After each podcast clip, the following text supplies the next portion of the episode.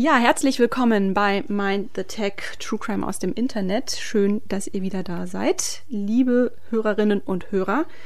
Ja, wer kennt das nicht? Es gibt ja so Momente im Leben, da denkt man sich, oh, da ist ja diese eine Sache, die würde ich gerne haben, aber eigentlich ist die total unerreichbar für mich. Diesen total krassen Job zum Beispiel, äh, für den man eigentlich überhaupt nicht qualifiziert ist oder diese eine Wohnung in allerbester Lage, zu dessen Besichtigung direkt mal 500 Leute kommen. Ja, und trotzdem versucht man es, um sich, wie es so schön heißt, später auf dem Sterbebett nichts vorwerfen zu müssen. Da fällt mir noch Lotto spielen ein. Oder das Bundeskriminalamt anschreiben und um ein Interview mit einem der wohl bekanntesten, einflussreichsten und reichweitenstärksten Konnoisseure in Sachen organisierte Cyberkriminalität bitten. Einfach nur, weil das seit Monaten auf unserer Wunschliste steht. ja, manchmal wird genau dieser Mut belohnt. Denn genau das ist uns gelungen. Wir dürfen heute hier in unserem kleinen, bescheidenen Podcast Carsten Maywirth begrüßen, der seit April 2020 die Abteilung Cybercrime beim BKA in Wiesbaden leitet. Herzlich willkommen, Herr Maywirth. Herzlich willkommen. Hallo, sehr gerne. Ja, was für Charlie die Schokoladenfabrik ist, ist für uns definitiv der Blick in Ihren Maschinenraum, Herr Maywirth. Und äh, wir freuen uns, dass wir heute zumindest auf der Tonspur eine kleine Führung von Ihnen durch diesen Maschinenraum bekommen. Aber vorab wäre es cool, noch ein bisschen was über Sie zu erfahren. Angenommen, wir würden jetzt mit dem Fahrstuhl runter in den Keller zu Ihren Servern fahren. Was würden Sie in dieser kurzen Zeit über sich bzw. über Ihre Abteilung erzählen können? Elevator Pitch sozusagen. Ja, okay. Äh, mein Name ist Carsten Maywirth. Ich ähm, leite die Abteilung Cybercrime äh, im Bundeskriminalamt. Ähm, eine junge Abteilung im BKA, die gibt es seit 1.4.2020. Äh, wir sind eine von elf Abteilungen im Bundeskriminalamt. Äh, und ja, wir sind ähm, so eine Art Start-up, wenn Sie so wollen, im äh, Bundeskriminalamt als kleine Abteilung. Äh, wir sind mit einer ja, bescheidenen Anzahl von Mitarbeitern gestartet und ähm, wir werden kontinuierlich aufwachsen auf so einen ähm, Stellenplan insgesamt von 280 Mitarbeiterinnen und Mitarbeiter die zur Bekämpfung der Cybercrime eingesetzt werden. Also Auswertung und Analyse von Cybercrime-Fällen und äh, das Führen von Ermittlungsverfahren im Bereich der Cybercrime im engeren Sinne. Das heißt, wir fokussieren uns hier hauptsächlich auf ähm, DDoS-Angriffe, auf Ransomware-Angriffe, äh, aber auch äh, auf Ermittlungen gegen die Betreiber von illegalen Plattformen im Internet und im Darknet. Mhm. Oh, Darknet, gutes Stichwort. Da kommen mhm. wir gleich noch mal drauf zu sprechen. Das ist ein bisschen unser Leidenschaftsthema. Wer uns äh, öfter hört, der weiß das. Ähm, ich würde noch mal gern ein bisschen was über Ihren Alltag erfahren, äh, beziehungsweise, äh, beziehungsweise frage ich für unsere HörerInnen, das wird Sie sicherlich auch brennend interessieren. Also es ist sicherlich nicht so, dass man zu Ihnen ins Büro kommt oder in die Abteilung, da kommt schon so die erste Drohne angeflogen. Es ist wahrscheinlich alles ein bisschen gesetzter bei Ihnen. Aber wie sieht es eigentlich so aus bei Ihnen, so ein Arbeitsalltag? Äh, vom Einchecken bis zum Auschecken sozusagen. Okay, ja, also wenn ich äh, morgens ins Büro komme, dann äh, lese ich meist zuerst äh, mal ähm, die täglichen Lagemeldungen, die mir mein Team aufbereitet hat. Was hat es so Neues gegeben in der Cyberwelt? Was hat sich an neuen Fällen ergeben? Was ist berichtet worden? Und ähm, dann ist die Arbeit ähm, sehr häufig geprägt. Ich leite die Abteilung äh, von Personal- und äh, Finanzvorgängen natürlich. Äh, es gilt, äh, das richtige Personal zu gewinnen und auch äh, zu entwickeln und ähm, die Finanzmittel richtig einzusetzen. Und ähm, darüber hinaus sind wir natürlich sehr engagiert, was die Kooperation mit Unternehmen beispielsweise angeht, ähm, aber auch mit äh, gesellschaftlichen Akteuren, äh, um einerseits ähm, ja, transparent zu sein, wie wir arbeiten und auf der anderen Seite natürlich auch, um möglichst viel ähm, zu erfahren zu den Cyberangriffen, die tagtäglich stattfinden. Wir pflegen auch gute Beziehungen äh, zu unseren ausländischen Partnern und koordinieren natürlich auch die Kriminalitätsbekämpfung in Deutschland mit unseren Partnern in den Landeskriminalämtern. Mhm. Ja, das, das aktuelle Bild der Lage, das stellen Sie ja immer in dem ähm, Bundeslagebild Cyberkriminalität zur Verfügung. Damit machen Sie auch Ihre Arbeit transparent ähm, und klären auch über die ganzen Gefahren auf, die so auf uns zukommen. Ähm, wie würden Sie denn die aktuelle Lage beschreiben, gerade jetzt mit Blick auf Corona? Ja, was wir seit einiger Zeit schon feststellen, ist, dass sich Kriminalität insgesamt immer mehr ins Internet verlagert. Das heißt, die Täter nutzen immer mehr internetverbundene Infrastrukturen zur Planung und Durchführung ihrer Straftaten. Wir erleben seit 2015 etwa eine Verdopplung der Fallzahlen, was die Cybercrime im engeren Sinne anbelangt, also Ransomware-Angriffe, DDoS-Attacken und ähm, die Verbreitung von Malware insgesamt. Äh, und im Augenblick kann man, glaube ich, von einer sehr hohen Bedrohungslage sprechen. Spätestens seit der Pandemie und den Rahmenbedingungen dieser Pandemie hat äh, ein ziemlicher Digitalisierungsschub eingesetzt. Wir mussten sehr schnell ähm, auf Internet verbundene Infrastrukturen ausweichen. Homeoffice sind hier die Stichworte Remote arbeiten. Und das haben die Cyberkriminellen als Chance gesehen. Äh, und hier haben sich äh, ihre Angriffsmöglichkeiten ähm, sehr stark vervielfacht. Äh, und das ist das, was wir im Augenblick erleben. Vorherrschend sehen wir hier als größte Bedrohung Ransomware-Angriffe, denen unsere Wirtschaft ausgesetzt ist. Genau, ich habe ja auch durch den Blick äh, in den äh, Lagebericht auch das, äh, den Begriff Big Game Hunting äh, mhm. gelernt. Das heißt so, die Cyberkriminellen von heute, die geben sich auch nicht mehr mit diesen Seitengassen-Jobs sozusagen zufrieden, sondern die wollen an die großen Infrastrukturen, wie Sie es eben gesagt haben, und damit auch an das große Geld, oder? Ja, richtig. Äh, das, was wir früher vielleicht alle noch kennen, so diese GVU-Sperrbildschirme, die dann ähm, jeder von uns mal äh, vielleicht auf dem Bildschirm gesehen hat. Ähm, äh, das ist äh, doch eher in den Hintergrund geraten. Das, was jetzt vorherrschend ist, ist das, was Sie mit dem Wort Big Game Hunting bezeichnet haben, also Großwildjagd. Ja. Die Cyberkriminellen legen es an, äh, große Gewinne einzufahren, mit einem Schlag äh, vielleicht äh, Millionen zu verdienen. Und ähm, sie ähm, gehen halt so vor, äh, dass sie sich, wenn sie einmal ein Rechnersystem kompromittiert haben, dass sie sich dort umgucken und äh, dass sie feststellen, oh, was werden hier für Umsätze gemacht, wie hoch sind die und dass sie danach ein Lösegeld bepreisen äh, zur Entschlüsselung äh, der äh, Dateien und dass sie danach dann gezielt die Verschlüsselung vornehmen und das Unternehmen erpressen. Aber das heißt nicht, dass ich als Privatperson mit meinem kleinen Sparkassenkonto da raus bin, oder? Sie sind grundsätzlich nicht raus, aber es ist schon so, dass wir feststellen, dass die Cyberkriminellen auf große Gewinne aus sind und nicht auf ihr kleines Sparschweinchen. Glück gehabt. Ähm, genau, machen wir mal so einen kleinen Schwenk zum Thema äh, Trends sozusagen. Wir sind jetzt beim Big Game Hunting, uh, pardon, äh, so ein bisschen bei so einem, ich sag mal, Megatrend unterwegs, einem ähm, Anti-Megatrend sozusagen. Ähm, in unserem Podcast-Format beschäftigen wir uns aber auch sehr gerne mit Hate Speech, Deepfakes, äh, Phishing und Co. Da würde mich mal so interessieren, äh, sind das auch Themen, mit denen Sie sich beschäftigen und sind das Themen, die Ihnen auch Sorge bereiten oder fokussieren Sie sich wirklich auf die großen ja, Dickschiffe? Also es ist natürlich so, äh, dass ähm, auch wir sehen, was sich gesellschaftlich ähm, so abspielt und welche Möglichkeiten das Internet äh, bietet, äh, anonym dann ähm, hier Straftaten zu begehen. Wir fokussieren uns in erster Linie auf schwere Straftaten der Cybercrime im engeren Sinne, wie Ransomware-Angriffe oder DDoS-Angriffe. Meistens ist ja mal der schwächste Algorithmus der Mensch. Und damit sehen wir, sind wir auch knietief in diesem ganzen Thema Social Engineering. Gerade da bei diesem Thema würde mich auch Ihre Meinung interessieren. Gehen Sie da mit, äh, wenn es heißt so, also da kann man auch das größte Geschütz auffahren, sich teuer für teuer Geld irgendwie aufrüsten. Am Ende ist es oft menschliches Versagen, das oft zu großen Problemen führen kann. Ja, da ist in der Tat viel dran. Es ist auf jeden Fall empfehlenswert, äh, Prävention zu betreiben, sich eine gute Sicherheitstechnik zuzulegen. Insbesondere wenn Sie ähm, ein Unternehmen betreiben, äh, ist das sehr sinnvoll. Aber Sie haben natürlich recht, am Ende des Tages ähm, ist ähm, die äh, Software vielleicht doch nicht so sicher und äh, die Täter finden Lücken, um äh, Rechnernetzwerke zu kompromittieren. Äh, und von daher ist es wichtig, auch ähm, die Mitarbeiterschaft ein bisschen mitzunehmen und ähm, äh, die Mitarbeiterschaft über die möglichen Risiken und äh, die Angriffsmöglichkeiten aufzuklären. Wie zum Beispiel der CEO-Fraud. Ja. Der gute alte CEO-Fraud. Äh, ähm, da, wenn man das einmal weiß, wie die Täter hier vorgehen, äh, dann ist man einfach äh, vielleicht ein bisschen sensibler, wenn man eine Mail bekommt und so ein bisschen Druck ausgeübt wird, eine Zahlung vornehmen zu sollen.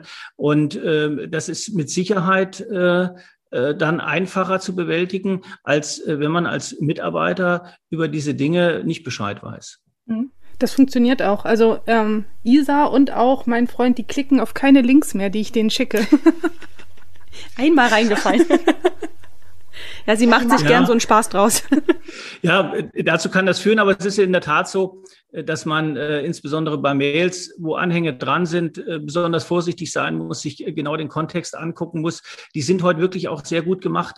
Die Täter haben ja häufig dann auch die Möglichkeit, ähm, sich auf dem Mail-Server umzuschauen äh, und sich anzuschauen, mit wem hat da jemand kommuniziert, in welchem Kontext ist das geschehen. Und äh, die gehen heute dahin, dass sie diese Mails so ähm, anpassen, dass die wie echt wirken. Äh, und dann hat man das natürlich sehr schwer, das am Anfang auf einen Blick festzustellen. Mhm. Und jetzt mal so auf den Täter geguckt. Es gibt ja so diesen Hacker, wie er mal in den Filmen ist, mit, mit Hoodie sitzt er da vorm äh, Bildschirm mit, mit schwarzem Terminal und grüner Schrift. Gibt es den Einzeltäter-Hacker überhaupt noch oder sind das wirklich ähm, große Kollektive? Große, ja, mhm. und Firmen eher? Da hat sich eine ganze Menge verändert. Ähm, so spätestens ab 2015 hat sich äh, die gesamte kriminelle Struktur sehr, sehr stark professionalisiert. Es hat sich im Internet vor unser aller Augen eigentlich eine äh, sehr professionelle Underground Economy herauskristallisiert, äh, die mit hoher Arbeitsteilung ähm, zusammenarbeitet. Und Sie können heute als Straftäter sich Dienstleistungen aller Art einkaufen.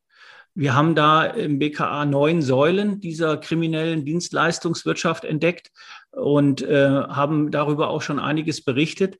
Sie können sich ähm, Server anmieten, im Internet, die Sie brauchen als Infrastruktur für Ihre Straftaten. Sie können sich die entsprechende Schadsoftware kaufen. Sie können sich diese Schadsoftware so verfremden lassen, dass sie von den gängigen Antivirensystemen nicht erkannt wird. Sie können sie auch ein Abo nehmen und das ständig immer nachprüfen, ob das tatsächlich so ist. Und ähm, Sie können sich natürlich auch äh, einen Dienst einkaufen, wo der Rechner schon kompromittiert ist und Sie nur noch diese Infrastruktur ausnutzen, um ihre kriminelles Geschäftsmodell darauf zu fahren. Beispielsweise eine Schadsoftware zu platzieren, die das Online-Banking kompromittiert oder eine Schadsoftware zu platzieren, die ähm, dann die Systeme verschlüsselt und mit der sie ein Lösegeld erpressen können. Und äh, zu guter Letzt können Sie sich noch Dienste einkaufen, die dann dafür sorgen, dass die kriminellen Gewinne auch ähm, ja, nicht äh, oder schwer nachverfolgbar sind und äh, dann äh, zu dem ja, kriminellen Unternehmer äh, so gelangen, dass dieser vor Strafverfolgung möglichst geschützt ist. Ja, wir nennen das Ganze Crime as a Service. Puh. Das ist ja schon mal ein großer Batzen. Ähm, Nochmal ganz kurz zu Ihrem operativen Geschäft. Ähm, helfen Sie auch proaktiv? Also es ist so ein bisschen bei Anrufunterstützung sozusagen. Oder sagen Sie, nee, das geht zu weit, das können wir nicht leisten. Unsere Leistung geht bis hierhin. Wir äh, ermitteln diese Delikte. Wir können sie auch quantifizieren. Wir können sie qualifizieren, in einen Bericht kippen oder in auch teilweise noch äh, Sonderberichte. Äh, oder ist es auch so, dass man äh, sagen kann, ich brauche jetzt ganz dringend Hilfe. Ich rufe jetzt bei dem Herrn May wird und seinem Team an? Also wenn Sie Opfer einer Straftat geworden sind, ähm, insbesondere ähm, dann äh, ein Wirtschaftsunternehmen sind, äh, dann können Sie sich natürlich jederzeit äh, an die Polizei wenden und wir werden Ihnen natürlich in dieser Phase äh, helfen und wir werden Sie unterstützen bei der Bewältigung dieser Lage. Äh, das ist überhaupt keine Frage. Das gehört mit äh, zu unserem Ermittlungsauftrag dazu. Ähm, wir animieren immer wieder die Polizei einzuschalten, wenn sie Opfer einer Straftat werden und äh, uns zu informieren. Äh, denn wir können mit der Erfahrung, die wir haben, in dieser ersten sehr chaotischen Phase doch wesentlich dazu beitragen, äh, das in äh, die richtigen Strukturen zu lenken. Sollte ich denn auch melden, wenn ich jetzt ein Virus habe? Ist das auch schon, ähm, wenn, wenn mein Computer infiziert ist, ist das auch schon ein Fall für die Polizei? Sollte ich sowas auch melden oder nicht? Also äh, ganz sicher, äh, Sie sind Opfer einer Straftat damit. Ähm, wenn Sie sich hier ein, ein Virus ist ja ein Schadprogramm, ähm, dass Sie sich, ähm, das sich auf Ihrem Computer befindet. Damit hat jemand ähm, auf Ihrem Computer Dinge verändert. Das ist strafbar. Und äh, insofern ist das eine Straftat, die anzuzeigen wäre, ja. Wenn sie nicht angezeigt wird, hat die Straftat, wenn Sie so wollen, nicht stattgefunden. Sie müssen sich halt vorstellen, wenn diese, ich weiß, dass diese Straftaten ganz häufig nicht angezeigt werden, äh, sie kommen damit auch in keine polizeiliche Kriminalstatistik rein. Äh, und ähm, die Politik, die auf der Grundlage der polizeilichen Kriminalstatistik äh, Ressourcenentscheidungen vornimmt und auch ähm, Schwerpunktentscheidungen vornimmt, wenn die diese Straftaten in ihrem Ausmaß nicht zur Kenntnis nehmen, können auch nicht die richtigen politischen Entscheidungen getroffen werden. Hm. Wir sind ja äh, äh, Mütter und wir kennen das ja auch so ein bisschen, äh, dann kommt immer so einmal im Jahr äh, der Mensch von irgendeiner Behörde und macht so ein bisschen äh, Aufklärungsarbeit, so Medienkompetenztraining. Machen Sie sowas auch? Gehen Sie auch in die Unternehmen und dann gibt so eine Art Elternabend mit dem BKA und dann äh, sprechen Sie mit den Chief Security Officern, aber auch mit dem gemeinen Mitarbeiter und klären auf, weil das, was Sie eben beschrieben haben, Herr Maywirt, das klingt natürlich wieder nach dem Klassiker wir kommen, wenn etwas passiert ist? Mhm. Also Präventionsarbeit findet äh, sehr, sehr stark in den Bundesländern statt. Sie wissen ja, dass äh, Polizei in Deutschland grundsätzlich Ländersache ist. Äh, auch in den Ländern gibt es ähm, spezialisierte Dienststelle. Cybercrime, das sind die zentralen Ansprechstellen Cybercrime, an die Sie sich jederzeit wenden können. Und in den Ländern werden auch verschiedene Präventionsprogramme gefahren. Mhm. Ich kann mir auch vorstellen, dass da Präventivarbeit sehr schwer ist, weil man kommt ja gar nicht auf diese Angriffe hm. oder auf, auf diese Tricks, die die Kriminellen machen. Also ich bin da immer ganz erstaunt, was sie sich schon wieder einfallen lassen haben. Ja, das überrascht uns auch immer wieder. Die äh, Cyberkriminellen sind hier ähm, sehr kreativ unterwegs äh, und auch wir stellen fest, dass äh, ihre Methoden und ihre Art der Angriffe sich immer wieder verändern und dass sie sich auch immer wieder neu auf die Sicherheitseinstellungen äh, einstellen können und ähm, entsprechend ihre Angriffe anpassen können. Ja, das ist ja auch immer dieser viel zitierte Race for Technology, ne? Dass man auch immer sagt, immer wenn man ein System gebaut hat, von dem man glaubt, das ist vermeintlich sicher, fühlt sich eigentlich immer auch jemand herausgefordert, das zu knacken. Und das geht immer hin und her und hin und her. Ich kann mir vorstellen, dass es wahnsinnig schwierig, da auch so ein bisschen dieses Tempo zu halten, oder auch aus Ihrer Perspektive. Ja, wir sind halt sehr nah dran. Wir führen Ermittlungsverfahren äh, und ähm, kriegen also auch äh, mit, wie die Cyberkriminellen handeln und sind dadurch auch in der Lage zu reagieren. Aber es ist natürlich so, äh, dass wir zunächst mal feststellen müssen, äh, wo sich ein neuer Modus operandi, also eine neue Methode, die die Cyberkriminellen ähm, sich haben einfallen lassen, äh, wie die funktioniert. Und äh, dann können wir aber auch ähm, richtig darauf reagieren.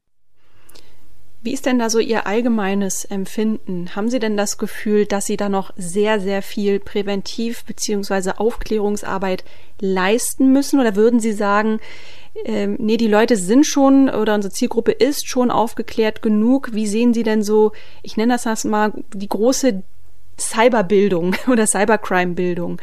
Ähm, ist da noch viel zu tun oder wie ist da so Ihre Erfahrung, Ihre Beobachtung? Ich glaube, da gibt es schon noch einiges zu tun. Ähm, insgesamt kann man wohl sagen, dass wir in Deutschland äh, ein gutes Sicherheitsniveau haben, ähm, auch technisch. Aber äh, gerade was äh, Angriffsarten anbelangt, äh, da ist noch einige Aufklärungsarbeit erforderlich äh, und ähm, da könnte noch mehr geschehen.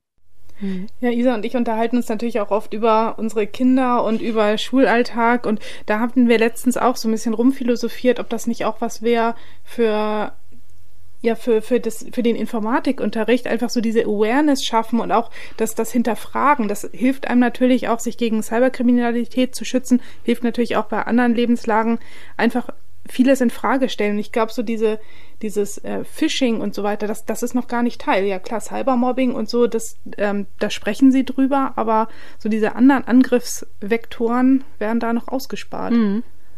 Ja, wäre auch sehr wichtig, weil ähm, die Kinder äh, setzen ja doch äh, mit in, im frühen Alter schon mit Technik an, äh, benutzen äh, Tablets oder ähm, Smartphones äh, und äh, dann wäre auch über solche Sachen aufzuklären. Finde ich einen guten Vorschlag.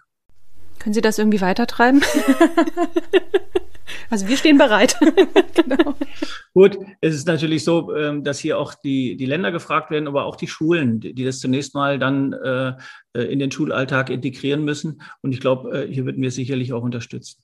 Okay, gut. Also unsere Telefonnummer haben Sie ja. Ähm, wir haben jetzt relativ viel uns auf das Clear Web äh, fokussiert. Wir möchten noch mal kurz in den Keller fahren, um noch mal diese Metapher zu bedienen ähm, und mal so ein bisschen in diese Sphären des Darknets äh, hinabsteigen. Das Darknet ist ja auch eine Art roter Faden, der sich irgendwie immer bei uns auftut, weil viele Delikte finden im Darknet statt oder haben dort zumindest ihren Ursprung. Und ähm, uns würde sehr interessieren, wie betrachten Sie eigentlich das Darknet? Für die meisten ist das ja konnotiert mit einem bösen Ort, mit der Unterwelt des Internets. Für andere ist es aber quasi der ein Ort, wo sie Demokratie leben können, weil Dissidenten zum Beispiel dort überhaupt aktiv werden können, weil dort offen Meinung ausgetauscht werden kann. Wie ist so Ihr Verhältnis zum Darknet und wie viel Raum nimmt das in Ihrer Arbeit ein? Ja, ich sagte ja zu Beginn, dass wir auch gegen die Betreiber illegale Plattformen im Darknet ermitteln. Insofern ist das ein fester Bestandteil unserer täglichen Arbeit hier in der Abteilung Cybercrime. Aber wir sehen das ganz genauso. Das Darknet als solches ist ja nicht der Ermittlungsgegenstand. Auch wir sehen, dass hier Menschen, die ähm, totalitären Regimen ausgesetzt sind, dies als ähm, freien Raum nutzen können. Ähm, gleichwohl ähm, nutzen auch Straftäter diesen äh, freien Raum und begehen hier Straftaten, indem sie auf ihren Plattformen Rauschgift oder kinderpornografisches Material äh, oder andere verbotene Gegenstände, Waffen, gefälschte Dokumente, auch ähm, Identitäten, die äh, geklaut wurden, äh, handeln. Und äh, das müssen wir verfolgen. Hm. Die Frage kam ja nicht von ganz ungefähr. Also ähm, der Cyberbunker. Da müssen wir noch mal kurz drüber reden. Der Cyberbunker hat ja auch bei uns eine ganz eigene Folge bekommen. Sie wissen, der umgebaute NATO-Bunker in Traben-Trabach, was uns interessieren würde. Haben Sie damals mitgeholfen, den auszuheben? Und können Sie vielleicht Kontakt herstellen zu, zu wie hieß er nochmal? Prinz Olaf. Prinz Olaf, der, der mit der Monobraue, weil hier, hier sitzt jemand am Tisch, der hat einen ganz großen Crush on him. Ja. Ja, das ist sicherlich ein äh, aufsehenerregender Fall, der im Übrigen auch noch nicht abgeschlossen ist. Ähm, äh, Im Augenblick läuft gerade die Gerichtsverhandlung. Die Staatsanwaltschaften haben, äh, Staatsanwaltschaft hat ihr Plädoyer abgeschlossen äh, und wir erwarten jetzt mit Spannung das Urteil. Äh, und dem möchte ich auch nicht vorgreifen. Mhm. Ja, das wird ja auch ein, ein wegweisendes Urteil werden ähm, und auch eventuell Auswirkungen auf, auf das Hosting-Business allgemein haben. Mhm. Also wir sind auch sehr gespannt. Ab Oktober ist das Betreiben illegaler Plattformen unter Strafe gestellt, explizit. Gibt es einen speziellen Straftatbestand zu. Ähm, insofern ähm, ja, äh, gucken wir auch hier mit Spannung drauf äh, und äh, verfolgen die Dinge, die dann weiter passieren. Ein genialer Move übrigens oder fast schon ein Coup, äh, weil uns ist aufgefallen, dass manchmal, äh, wenn sie die Seiten sperren, das garniert wird mit Stellenausschreibung vom PKA oder dem entsprechenden Landeskriminalamt. Finden wir sehr genial das bringt mich zu der Frage, wie finden Sie eigentlich Ihren Nachwuchs? Weil wir haben gerade ganz viel über digitale Bildung, heranwachsende Generation gesprochen. Ich weiß, IT-Experten, gerade die Cyber-Experten, die wachsen ja auch nicht am Baum. Wie gehen Sie da vor? Also wir haben grundsätzlich so ein Konzept hier bei mir in der Abteilung. Also das nennt sich so ein bisschen das Tandem-Prinzip. Wir haben auf der einen Seite des Schreibtisches einen Vollzugsbeamten sitzen, der hier im Bundeskriminalamt ähm, sein Bachelorstudium gemacht hat äh, und dann ähm, zu uns in die Abteilung Cybercrime kommt. Und äh, auf der anderen Seite haben wir ähm, eine IT-Fachkraft, äh, die wir extern gewinnen und äh, die wir dann als Cyberanalyst einsetzen. Äh, und hier kommen zwei Kompetenzen zusammen. Einmal ähm, die polizeiliche, das kriminalistische, äh, das äh, straf- und prozessrechtliche Wissen und auf der anderen Seite das technische Wissen. Beides zusammen bekommen wir über eine neue Laufbahn, die wir noch gar nicht allzu lange her gegründet haben. Und äh, hier fällt beides zusammen. Hier bieten wir IT-Fachkräften die Möglichkeit, eine verkürzte äh, Ausbildung zu machen und dann beides gleichzeitig zu sein, nämlich IT-Kraft und Polizeivollzugsbeamter. Und ähm, mit diesen äh, Möglichkeiten hier sind wir bisher sehr gut gefahren äh, und ich bin auch mit den Ergebnissen sehr zufrieden. Gibt es da eine Altersobergrenze? Ich frage für einen Freund. Äh, ja, das kann ich jetzt gar nicht aus dem Kopf sagen. Um ehrlich zu sein, äh, die, ähm, die, die Altersgrenze ähm, äh, ist, glaube ich, jetzt gar nicht äh, so weit oben. Äh, Sie können sich bei uns immer informieren, im Übrigen auf der Webseite des BKAs. Wir haben da so einiges eingestellt, unter anderem auch einen Erklärfilm ähm, zu Crime as a Service. Der ist äh, wirklich sehr gut gemacht. Äh, und ähm, dort haben wir auch immer aktuell unsere Stellenausschreibung ähm, mit ja, den Anforderungen an die äh, Kandidaten. Hm. Also wahrscheinlich eher so ein bisschen mehr im Brain, weniger Klimmzüge. Ja, genau. Das ist so äh, eher die Anforderung für äh, das technisch affine, ähm, cyberaffine Personal, das hier in der Abteilung Cybercrime gebraucht wird. Ich glaube, ich muss mal kurz los ins Internet die sind trainieren. nachgucken. Wir werden das auf jeden Fall verlinken. Äh, vielen Dank für diesen Hinweis. Wir haben ja immer so einen kleinen Nutzwertanspruch bei uns in, den, in diesem Format wenn Sie das noch reinschneiden wollen, ich hätte jetzt auch ein Alter für Sie, äh, nicht älter als 43, haben mir die Kolleginnen hier gerade äh, zugeworfen. Äh, also hatte ich doch irgendwie so richtig im Kopf, so ganz jung muss man dann nicht mehr dafür sein. Ja, mhm. ja gut, für eine von uns ja. fällt das hier leider schon raus. Ich bin nämlich gerade letzten Monat 44 geworden. Tja, ja, gut. ja, Herr Beiwitt, äh, das äh, wir sind eigentlich mit unseren regulären Fragen schon durch, es sei denn, Sie haben noch etwas, was Sie hier unbedingt reinkippen möchten, bevor wir zu guter Letzt noch mal ein bisschen in unsere abschließende Schnellraterunde gehen, obwohl das überhaupt nichts mit Raten zu tun hat, aber uns fiel kein besserer Begriff ein. Ja, wir haben so ein bisschen über ähm, das Darknet gesprochen, wir haben äh, über Ransomware gesprochen, über die Bedrohungslage allgemein. Äh, das, was wir hier an Aufgaben haben, ich glaube, da ist schon eine Menge zusammengekommen. Ja. Hm, auf jeden Fall sehr viel äh, Input, auf jeden Fall in der kurzen Zeit. Sie wollten mich noch fragen, äh, ob das Gute am Ende immer gewinnt. Genau. Wie, sehen, wie ist es denn? Also am Ende gewinnt immer das Gute. Und wenn das Gute nicht gewonnen hat, dann ist es halt nicht zu Ende.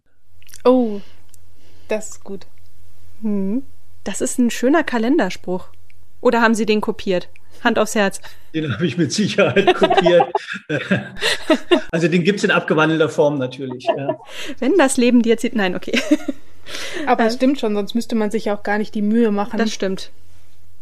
Ja, äh, Herr Maywirt, jetzt nochmal zum Abschluss, zum Ausklang, nochmal so ein kleines Spielchen mit Ihnen. Keine Sorge, es tut nicht weh, macht nicht dick, nicht doof. Es ist einfach so ein kleines ähm, Ratespiel oder, wie würdest du es nennen? Entscheidungsspiel, ne?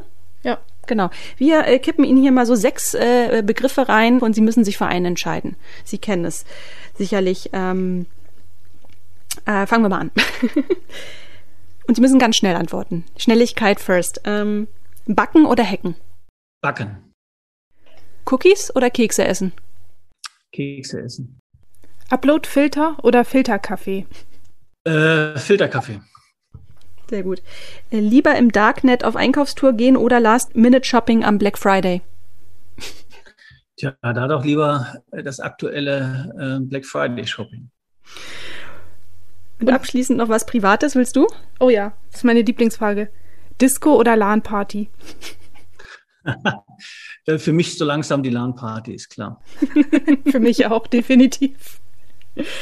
Ja, super. Herr Malwitt, vielen Dank. Wir sind äh, tatsächlich schon am Ende unseres äh, kleinen äh, Talks. Ähm, vielen, vielen Dank, äh, dass Sie sich die Zeit genommen haben, dass Sie ja, auch so offen Ihr Wissen geteilt haben. Jetzt haben wir sogar eine ganz exklusive News. Das hatten wir noch nie. Ein ganz aktuelles Update zum Cyberbunker. Mhm. Ein Fall, der uns ja besonders äh, nahe geht.